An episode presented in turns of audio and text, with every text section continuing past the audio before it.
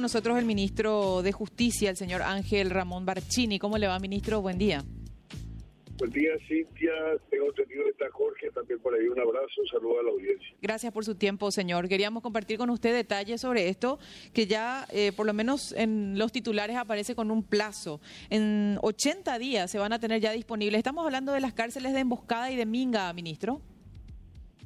Así mismo, estamos trabajando, o sea, el gobierno está trabajando fuertemente en la adecuación de los últimos detalles, principalmente el tema del agua, es un tema que nos rechazó mucho y algunas algunos ajustes de ingeniería en temas de seguridad que se están haciendo en este mismo instante y tenemos la expectativa y la esperanza que en corto tiempo más estén este, operativas todas las cárceles de, las tres nuevas, la de Minga y la dos de Emboscada.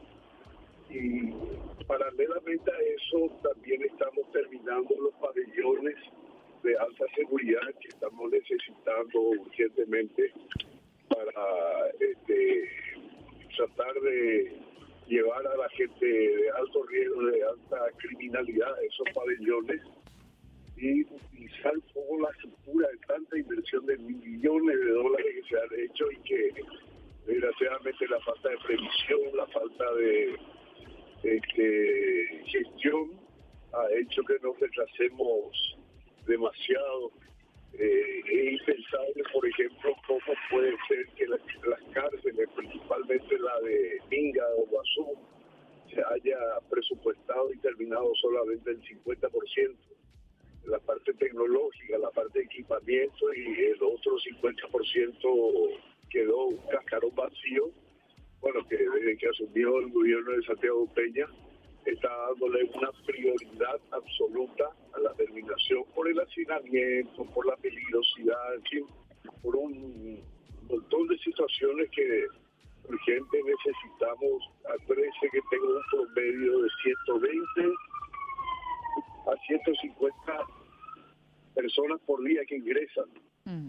dentro del sistema penitenciario. Y sin embargo, obtiene su libertad solamente un promedio de 20 por semana.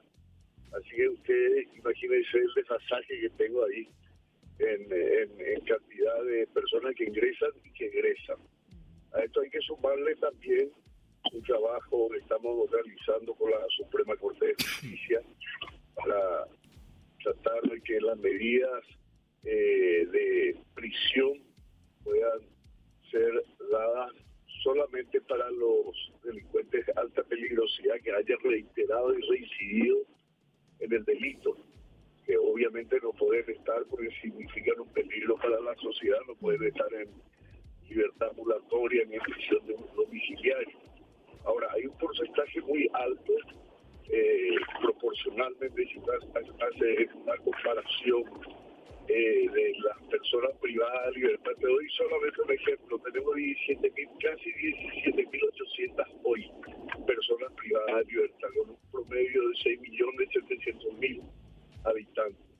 Brasil, Río de Janeiro, para nombrar un estado de Brasil, tiene 30 millones de habitantes y una población penal de 30 mil. Así que imagínense lo desproporcionado que está el sistema. Evidentemente esto hace colapsar a cualquier sistema penal. Y bueno, estamos yendo a una solución de fondo porque acá está eh, debe estar integrado no solamente el poder ejecutivo, sino también el poder legislativo, la redacción de leyes que faculten a los magistrados Ministro, que las personas, sí. esta apertura, estas dos aperturas que se van a dar en este plazo aproximado, ¿darían la posibilidad de plantear, por ejemplo, como tantas veces se habló, del cierre de Tacumbú o, todavía no? Está, está dentro de las posibilidades, está dentro de las posibilidades, yo le estoy preparando un informe al presidente de la República de tres opciones que podríamos utilizar en la cárcel de Tacumbú que es un símbolo prácticamente del estado de corruptela, de ineficiencia, de inoperancia, de, lo que fue el sistema penitenciario en su momento y que hoy estamos venerando de no permitir que vuelva a ocurrir lo que ocurría. Es un proceso que lleva tiempo, eh, pasa también por el factor humano, el cambio de funcionarios penitenciarios. Tenemos una ley aprobada en la Cámara de Diputados, que espero que el primero de marzo el Congreso, el Senado, trate con la rapidez que necesitamos la sanción en la ley, formule esas sanciones. Posteriormente tenemos también una ley que está en el Congreso de, que hacen a los pabellones alta seguridad un tratamiento diferenciado para los líderes criminales, de bandas criminales. También está en estudio de...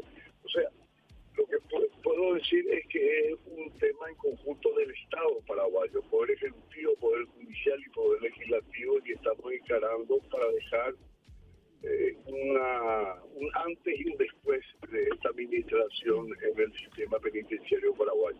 Ministro, le agradezco su tiempo y su gentileza como siempre. Que tenga buen día. Gracias a la orden. Hasta luego, señor. El ministro de Justicia, Ángel Barcini, en